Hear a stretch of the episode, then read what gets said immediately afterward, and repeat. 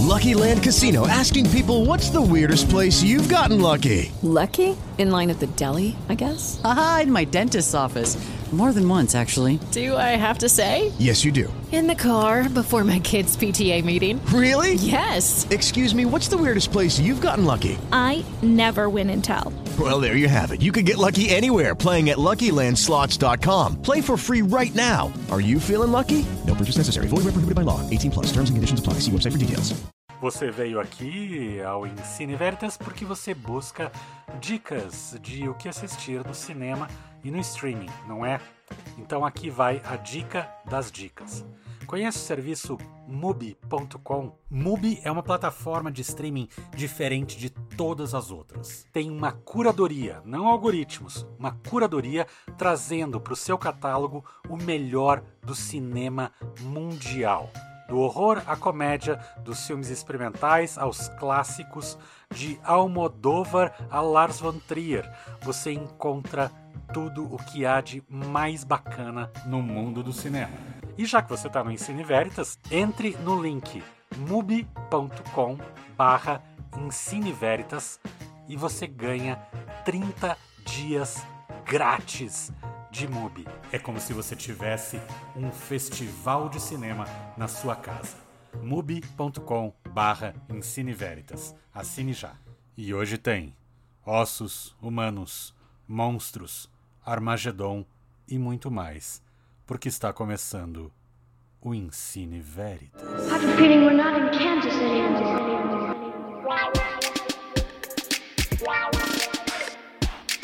Ele falou com a boca tua, rapaz. Come back tomorrow. Because I said so, that's why. You're gonna need a bigger boat. Forget it, Jake. It's Chinatown. Yeah, well, you know, that's just like uh, your opinion, man. Em um apartamento meio vazio, porque as pessoas parecem que acabaram de se mudar e é algo que a gente vai entendendo ao longo do tempo. É uma família tipicamente normal, né, americana, com outra diferença contemporânea, assim, se encontra para algo temático que é o jantar de ação de graças, né, que aconteceu semana passada no, nos Estados Unidos, né, acontece todo ano e é esse momento em que as pessoas dão graças, né, agradecem pelo que aconteceu no ano, por suas vidas. Aos poucos a gente começa a perceber que tem algo mais problemático ali, né, e, e, e a cada nova pequena conversa uma nova pequena crise pode se instaurar. E é esse clima de tensão constante é a grande ferramenta que o filme The Humans, né, os humanos, vai usar para nos prender. É, esse é um filme dirigido por Stephen Caron, né, ou Caron, não, dependendo da etnia, o, o, a pronúncia muda, né, é, que é o filme de estreia dele e já é uma baita estreia e que nos lembra que dá para fazer um grande filme com só seis atores em um apartamento, que é o caso aqui. E é claro que ele não tem só seis atores, ou meros seis atores, né? Por exemplo, o casal né, patriarcas da família, né? É o Richard Jenkins e a Jane Holtshell, né? O Richard Jenkins, que fez, por exemplo, A Forma da Água, né? É um grande ator. Né? Os, as filhas são a Amy Schumer, né, a comediante Amy Schumer, é, e a Beanie Feldstein, que esteve naquele Booksmart, é a irmã do, do Jonah Hill, né? E é, a personagem dela é casada, né? Está se juntando com ninguém menos que Steve Wan, né? Um, um jovem ator é, americano-coreano, né? Que fez bastante coisa legal, é, em, tanto na Coreia quanto nos Estados Unidos, né? Esteve recentemente em Nope, por exemplo, né? Ele é o cara que compra os cavalos. Essa é uma, um filme interessantíssimo, ele é baseado numa peça e a gente sente isso, porque normalmente as peças são condensadas num único espaço, né? Porque você só tem o, as peças contemporâneas, né? Tem, tem feito muito isso. Você tem esse esse o palco enquanto um, um espaço confinado, né? É, e o apartamento se transforma nisso. A esperteza do Stephen Curran é, é como ele vai usar esse apartamento para distorcer a própria noção de continuidade tempo-espacial, assim. Né? É, eles, esses personagens parecem que estão presos num looping de é, autoflagelo, né? E eles não conseguem sair daquilo, da, da, daquele lugar.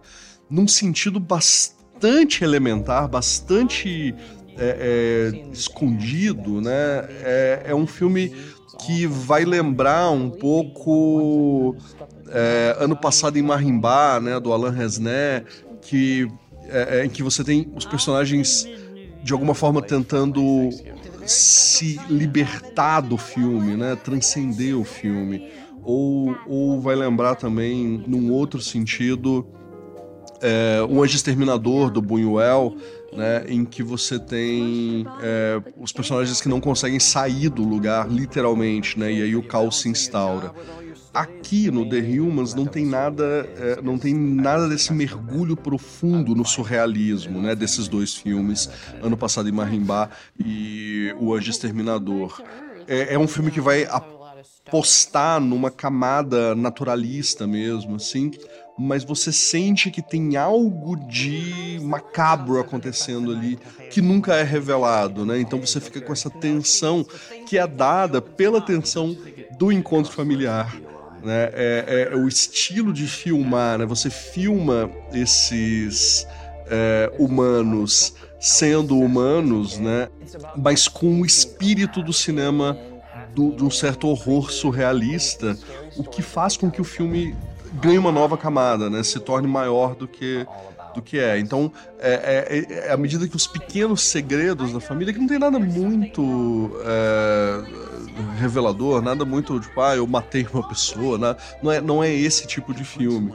Né? São aquelas pequenas, os pequenos dramas familiares que vão é, se, se dando uma nova volta e causando uma pequena reviravolta, e ainda se esses personagens estão ali de alguma forma, o que é uma grande metáfora, que não é uma metáfora para a própria existência familiar. Né? É, é um filme que vai apostar nesse, nessa esse espírito do horror surrealista para demonstrar o, o, essa lógica central das famílias contemporâneas que é, é, apesar de, de me fazer mal, eu ainda faço parte disso daqui. É, é, essa é a nossa maneira de começar o dezembro e desejando boas festas para todo mundo. O The Humans é um filme que está com exclusividade na MUBI, né? A MUBI é a plataforma que é parceira nossa aqui e que se você vier na nossa é, você tem algumas facilidades para conhecer a MUBI. Então fica a dica aí, The Humans, dirigido por Stephen Curran, com grande elenco disponível na MUBI. Bom, o meu comentário para essa semana é: eu em algum momento a gente vai ter que falar de Vandinha, a série nova da Netflix que uh, estreou na semana passada com muito entusiasmo. Foi uma das séries mais é, anunciadas e esperadas, muito pela união né, da família Adams, né, que já é um, um ícone do horror uh, ou do humor negro, e Tim Burton, né, que é essa pessoa que desenvolve a estética do horror de maneira tão lúdica. É, embora faz muito tempo que ele não faça um bom filme de verdade. Nessa experiência de Vandinha, talvez o maior problema seja justamente o peso do Tim Burton, ou melhor, a obrigação que parece que Tim Burton tem em colocar a sua assinatura. Ora, Vandinha não é uma criação dele, Vandinha é uma criação do Charles Adams que criou a família Adams lá atrás e é, isso gerou tantas outras séries, além, obviamente, né, dos quadrinhos originais, uh, os filmes da década de 90, com Angélica Houston e o Raul Júlia, e um desenho animado mais recentemente, e agora essa série da Vandinha. A série, é, obviamente, tem a, o nome da, do, título como protagonista, e a filha mais velha da família Adams ela vai estudar numa escola que é algo entre um, Hogwarts e Monster High. Sim, eu sei que parece uma, uma comparação bizarra, mas é exatamente isso. E lá dentro ela vai se envolver com um mistério que ela vai precisar é, descobrir coisas do passado da família dela e uh, que vai, vão precisar ser é, desencavadas, sem nenhum trocadilho aqui, além, obviamente, de assassinatos e tramas macabras de histórias bem mais antigas da família Adams. No geral, a série vai satisfazer quem está procurando algo divertido, leve e com uma protagonista que é muito legal. Jenna Ortega, que faz a Vandinha, é sensacional. Ela leva a série nas costas, e ainda bem, porque é protagonista, e ela faz um trabalho maravilhoso caracterizando a personagem. A direção dos episódios é bastante irregular, e eu devo admitir que o primeiro episódio, dirigido pelo próprio Tim Burton, é o pior de todos. Mas depois tem cenas já bastante icônicas que estão uh, circulando pelas redes sociais, como a cena do baile, da dança, da Vandinha e outras pequenas uh, aventuras e cenas de suspense que são melhor desenvolvidas nos episódios posteriores. Vandinha tem oito episódios e está disponível na Netflix. Assista, se divirta, não espere muita coisa, mas é legalzinho. Três estrelas, duas e meia. Olá, esta semana tem coisas bem legais para ver nos cinemas e eu vou deixar também uma dica bem legal de uma série que está no streaming. No cinema, temos agora a estreia oficial, já que desde a semana passada ele está em sessões de pré-estreia, de Até os Ossos, novo trabalho do italiano Luca Guadagnino que desde que iniciou sua carreira, 25 anos atrás, vem se dividindo na direção de filmes em seu país natal, a Itália, e também trabalhos feitos na Inglaterra e agora, como é o caso de Até os Ossos, nos Estados Unidos. O roteiro é do David Keiganick, adaptado do romance homônimo da Camille De Angelis. A ação acontece nos anos 1980, no interior norte-americano. Temos aqui uma mistura de drama romântico com filme de estrada e pitadas de suspense e horror. É difícil resumir do que que trata até os ossos sem correr o risco de dar spoilers. O próprio título já adianta um pouco o gosto alimentar incomum do jovem casal central Maiden, vivida pela atriz Taylor Russell, e Lee, papel do Timothy Chalamet. Ela decide viajar em busca da mãe e encontra ele em uma das paradas que faz. No caminho, um pouco antes, a Maiden havia conhecido o misterioso Sully, vivido por Mark Rylance. Guadagnino é um cineasta ousado, criativo e que gosta de passear por diferentes gêneros. Não é diferente em Até os Ossos. A escalação do elenco, a escolha das locações, dos figurinos e dos objetos de cena, aliados a uma trilha sonora envolvente, tornam essa viagem um pouco turbulenta em alguns momentos, porém nunca indiferente até pelo fato de estarmos diante de uma mise-en-scène corajosa, forte e sutil ao mesmo tempo. Outra aguardada estreia aqui em Curitiba, esse filme estreou em outras praças já tem algum tempo, mas finalmente chega a Curitiba, é Armageddon Time. Não teve tradução do título, mas tem uma razão para isso. Vou explicar daqui a pouco é o novo trabalho do nova-iorquino James Gray, que vem construindo uma sólida filmografia há pouco mais de três décadas, quando começou a trabalhar com audiovisual. Dentre os oito longas que ele já dirigiu até o momento, Armageddon Time, que é deste ano de 2022, talvez seja o mais pessoal de todos. Apesar de suas obras lidarem com temas recorrentes que seguramente têm origem na vida do diretor. O roteiro escrito por ele próprio, pelo próprio Gray, nos leva a Nova York de 1980, pouco antes de Ronald Reagan vencer a eleição para presidente.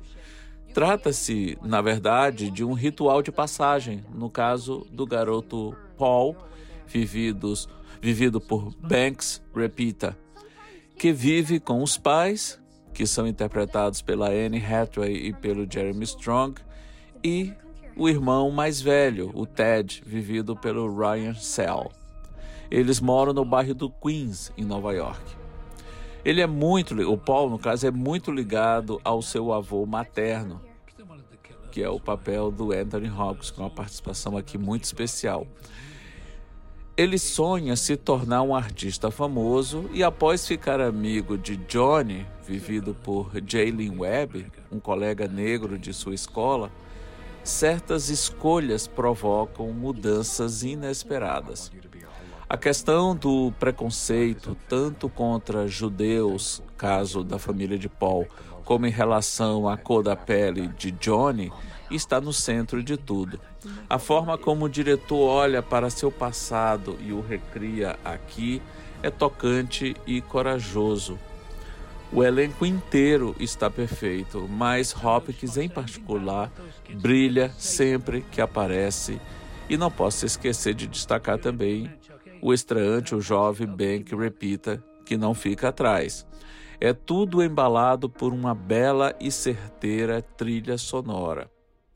Explicando agora a razão do título, ele faz referência a uma canção da banda inglesa The Clash, inserida no álbum Black Market Clash, bem como a, U, a um, um, o título Armageddon, que é o nome da música Armageddon Time, mas também Armageddon faz referência a uma fala repetida inúmeras vezes por Ronald Reagan durante a sua campanha. A outra estreia, fechando as boas estreias da semana, é After Sun, longa de estreia da roteirista e diretora escocesa Charlotte Wells. É uma produção da MUBI que chega aos cinemas esta semana, ficará em cartaz até o início de dezembro e depois passará a compor a grade da MUBI. After Sun se concentra na história de um pai e uma filha, no caso a Sophie, vivida com brilhantismo pela jovem Frank Corio, ela relembra com um pouco de melancolia um período de férias que ela teve com o seu pai na Turquia, quando ela tinha cerca de 11 anos. É a Sofia do presente, na casa dos seus 30 e poucos anos, lembrando dessa, dessas férias que ela teve com o pai, o Callum, vivido pelo ator Paul Mescal. E aí, nessa lembrança dela, vai se misturando momentos reais e momentos também imaginados por ela, para preencher esse vazio, essa lembrança desse homem, desse pai que ela conheceu com aquele também que ela não conhecia. É um filme que trabalha essa questão da memória muito bem. Tem uma química fabulosa entre o Mescal, o Paul Mescal e a Frank Corio. É incrível a interação dos dois em cena. E aquela temporada que eles passam em alguns hotéis na Turquia nesse período de férias. Por ser um primeiro trabalho dessa jovem diretora, que antes havia realizado apenas curtas, você já percebe muita segurança, um domínio completo da narrativa, e não é por acaso que o filme vem recebendo tantos prêmios em diferentes festivais. Esse é o After Sun, produção da MUBI, em cartaz aqui em Curitiba, com exclusividade no Cine Passeio. E fechando as dicas para essa semana, como eu havia dito, uma série que está disponível no Star Plus. São duas temporadas até o momento.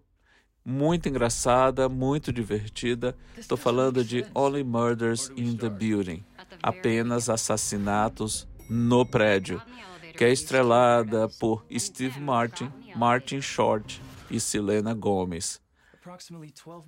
Acontece um assassinato dentro do prédio onde eles moram.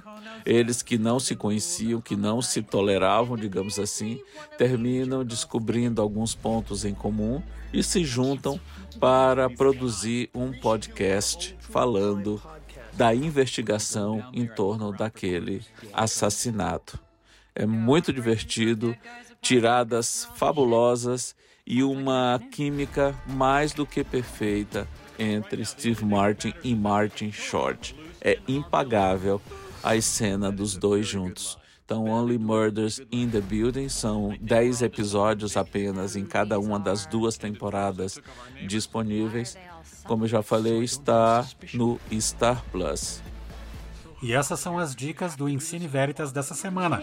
Acompanhe a nossa programação assinando o nosso podcast nos principais agregadores.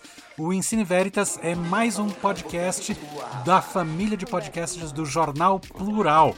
Eu sou Paulo Biscaia Filho e o Ensine Veritas também é apresentado por Marden Machado e Luiz Gustavo Vilela. A produção é de Rafael Cristina. Acompanhe a gente também nas redes sociais, arroba Ensine Veritas Podcast. Até a próxima semana. Tchau!